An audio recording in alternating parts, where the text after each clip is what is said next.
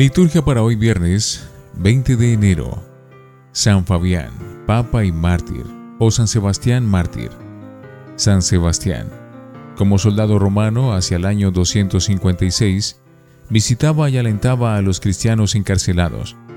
Por esto fue denunciado ante el emperador, quien lo condenó a morir atado a un árbol, mientras le disparaban flechas, cerca del año 287.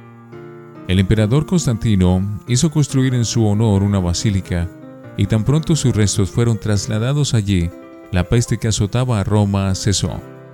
Desde entonces se le invoca en tiempo de pestes, hambre y guerra.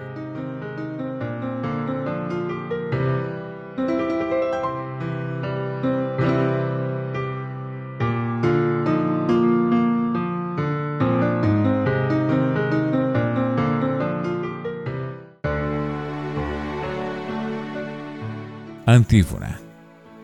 Este santo combatió a favor de la ley de Dios hasta la muerte, sin temer las amenazas de sus enemigos. Estaba cimentado sobre roca firme. Oremos. Te pedimos, Señor, el espíritu de fortaleza, para que, enseñados por el ejemplo glorioso de tu mártir San Sebastián, aprendamos a obedecerte a ti antes que a los hombres, por nuestro Señor Jesucristo, tu Hijo. Primera lectura de la carta a los Hebreos, capítulo 8, versículos 6 al 13. Hermanos, ahora nuestro sumo sacerdote, Cristo, le ha correspondido un ministerio tanto más excelente cuanto mejor es la alianza de la que es mediador. Una alianza basada en promesas mejores. Si la primera hubiera sido perfecta, no habría lugar para una segunda pero les reprocha, miren que llegan días, oráculo del Señor, en que haré con la casa de Israel y con la casa de Judá una alianza nueva, no como la alianza que hice con sus padres, cuando los tomé de la mano para sacarlo de Egipto. Como ellos fueron infieles a mi alianza, y yo me desentendí de ellos, oráculo del Señor, así será la alianza que haré con la casa de Israel Después de aquellos días, oráculo del Señor, pondré mis leyes en su mente y las escribiré en su corazón. Yo seré su Dios y ellos serán mi pueblo. Y no tendrá que enseñar uno a su prójimo, el otro a su hermano, diciendo, como al Señor, porque todos me conocerán, del menor al mayor, pues perdonaré sus delitos, y no me acordaré ya de sus pecados. Al decir nueva, declaró anticuada la primera, y lo que envejece y queda anticuado está para desaparecer. Palabra de Dios. Te alabamos, Señor. Salmo 84. La misericordia y la fidelidad se encuentran. Muéstranos, Señor, tu misericordia y danos tu salvación. La salvación está cerca de los que le teman, y la gloria habitará en nuestra tierra. La misericordia y la fidelidad se encuentran. La misericordia y la fidelidad se encuentran. La justicia y la paz se besan. La fidelidad brota de la tierra y la justicia mira desde el cielo. La misericordia y la fidelidad se encuentran. El Señor nos dará la lluvia y nuestra tierra dará su fruto. La justicia marchará ante Él y sus pasos señalarán el camino. La misericordia y la fidelidad se encuentran. Aleluya, aleluya, aleluya. Dios estaba en Cristo reconciliando al mundo consigo y ha puesto en nosotros el mensaje de la reconciliación. Aleluya, aleluya, aleluya. Del Santo Evangelio, según San Marcos, capítulo 3, versículos 13 al 19. En aquel tiempo, Jesús subió al monte, llamó a los que quiso y se fueron con él e instituyó doce para que estuvieran con él y para enviarlos a predicar, y que tuvieran autoridad para expulsar a los demonios. Simón, a quien puso el nombre de Pedro, Santiago el de Zebedeo y Juan, el hermano de Santiago, a quienes puso el nombre de Boanerges, es decir, los hijos del trueno, Andrés, Felipe, Bartolomé, Mateo, Tomás, Santiago el Alfeo, Tadeo, Simón el de Caná y Judas Iscariote, el que lo entregó. Palabra del Señor. Gloria a ti, Señor Jesús. Oremos.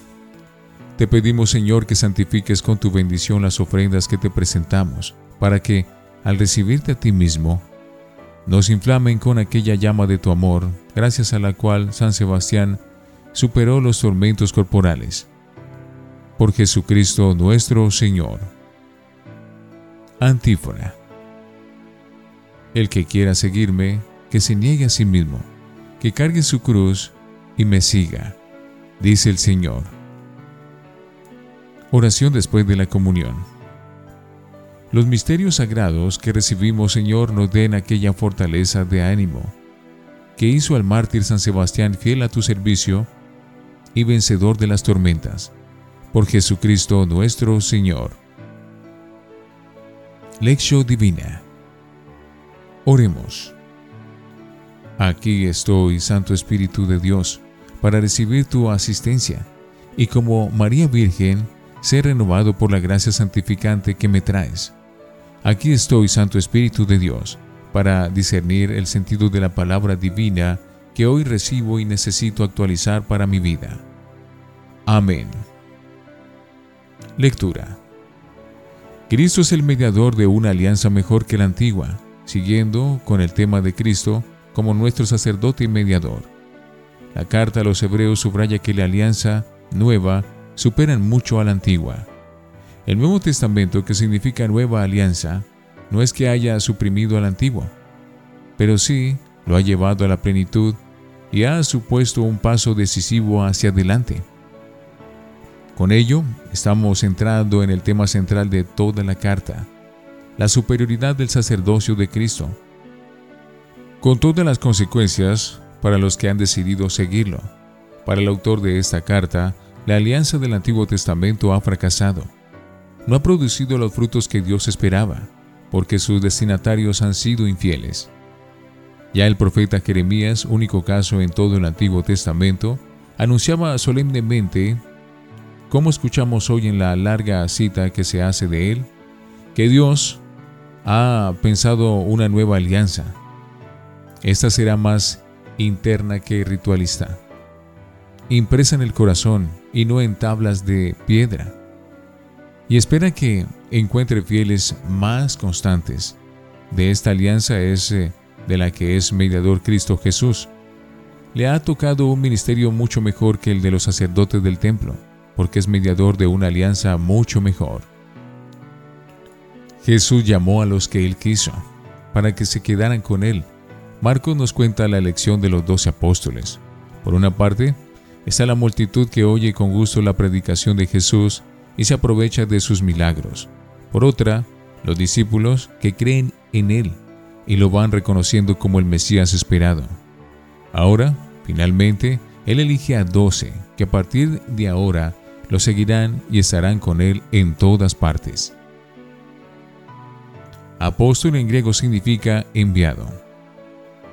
Estos doce van a convivir con Él y los enviará luego a predicar la buena noticia, con poder para expulsar demonios, como ha hecho Él, o sea, van a compartir su misión mesiánica y serán la base de la comunidad eclesial para todos los siglos. El número de doce no es casual. Es evidente su simbolismo, que apunta a las doce tribus de Israel. La iglesia va a ser desde ahora el nuevo Israel, unificado en torno a Cristo Jesús.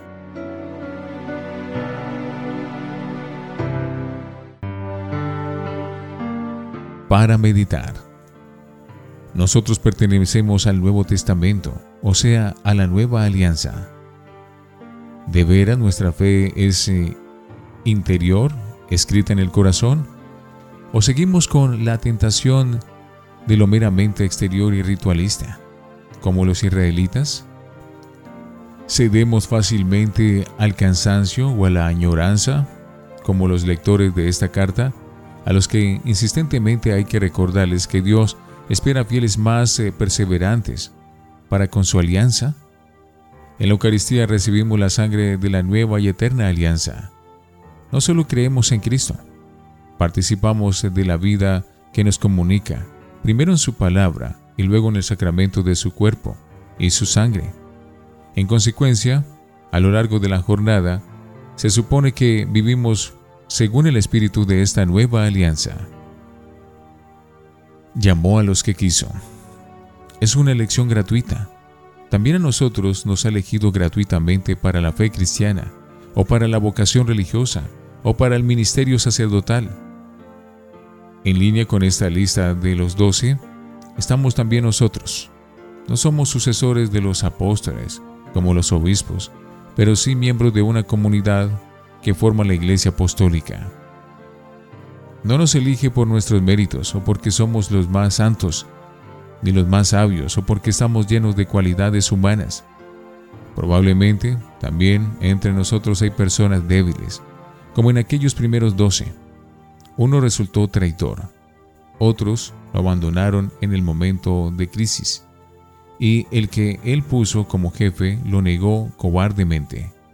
Nosotros Seguro que también tenemos momentos de debilidad, de cobardía o hasta de traición, pero siempre deberíamos confiar en su perdón y renovar nuestra entrega y nuestro seguimiento, aprovechando todos los medios que Él nos da para ir madurando en nuestra fe y en nuestra vida cristiana. Como los doce que se fueron con Él y luego los envió a predicar. También nosotros cuando celebramos la Eucaristía, estamos con Él y al final de la misa, cuando se nos dice que podemos ir en paz, en realidad somos enviados para testimoniar con nuestra vida la buena noticia que acabamos de celebrar y comulgar. Reflexionemos. Como miembro de la Iglesia, anunciamos con alegría y convicción el Evangelio de Jesús que nos llama a la conversión y la fe. Oremos. Padre bueno, dando la gracia de saber que a través del testimonio de los doce en la iglesia, escuchamos al mismo Señor y su palabra que salva. Permite que nos acerquemos a ti con un corazón limpio para confesarte como el Hijo del Dios vivo. Amén.